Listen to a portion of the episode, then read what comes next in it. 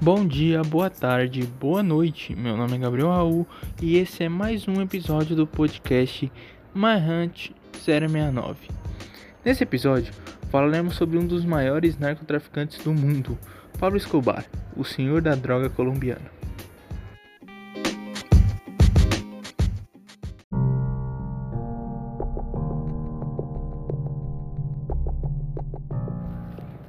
Pablo Emílio Escobar Gaviria foi um narcotraficante chefe do cartel de Medellín, na Colômbia, uma organização criminosa sustentada pelo dinheiro do tráfico responsável pelo fornecimento de 80% da cocaína que foi despejada em vários países entre os anos de 1980 e 1990. Nasceu em Rio Negro, Antioquia, na Colômbia no dia 1 de dezembro de 1949. Filho de um agricultor e uma professora de escola primária, o colombiano foi uma criança que passou por dificuldades financeiras. Já no início da fase adulta, Escobar entrou no curso de Ciências Políticas. No entanto, Pablo e sua família não conseguiram pagar as mensalidades da faculdade e por isso ele teve que abandonar a universidade. Pablo largou a faculdade mas sua ambição não foi deixada de lado. O jovem Escobar encontrou no mundo do crime a possibilidade de ganhar dinheiro e conquistar poder. Seu primeiro delito foi o comércio de cigarros contrabandeados e de bilhetes de loteria falsificados. Há boatos de que Escobar tenha ingressado na criminalidade roubando e vendendo lápides de cemitérios.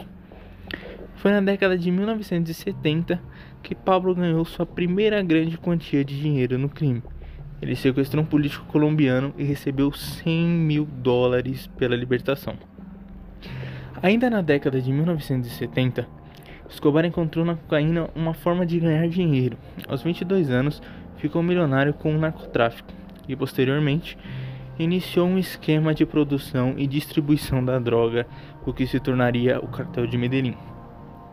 Usava a intimidação e o suborno para conseguir o silêncio de jornalistas, políticos e membros da justiça colombiana.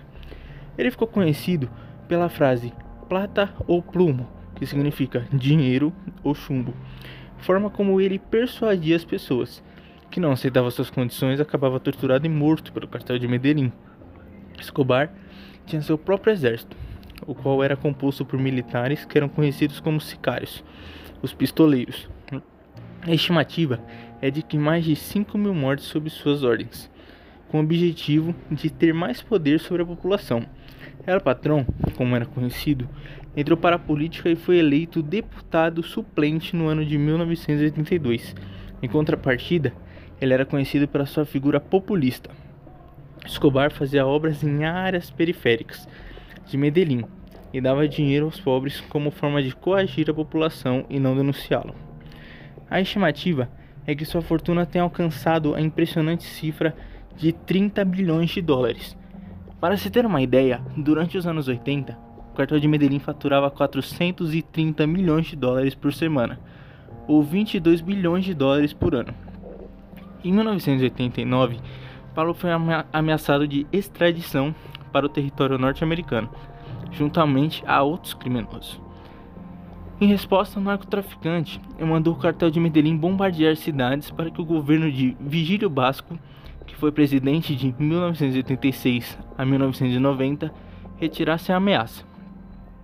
Gerou-se uma onda de ataques que resultaram a diversas mortes, sendo 70 atentados à sede do Departamento Administrativo de Segurança Pública de Bogotá. Além disso, três candidatos à presidência também foram assassinados em 1990. Em 1991, foi proibida a extradição de colombianos. Com isso, Pablo Escobar entregou-se junto aos outros membros do cartel de Medellín. Após negociação para que fosse para sua própria prisão, uma propriedade luxuosa que ganhou o nome de La Catedral, de onde continuava comandando o tráfico de cocaína. No entanto, ele fugiu em 1992. A inteligência policial colombiana localizou o paradeiro de Pablo Escobar no dia 2 de dezembro de 1993. O narcotraficante tentou se esconder em um telhado de uma casa, mas foi morto a tiros. Seus comparsas também foram mortos na troca de tiro com os militares.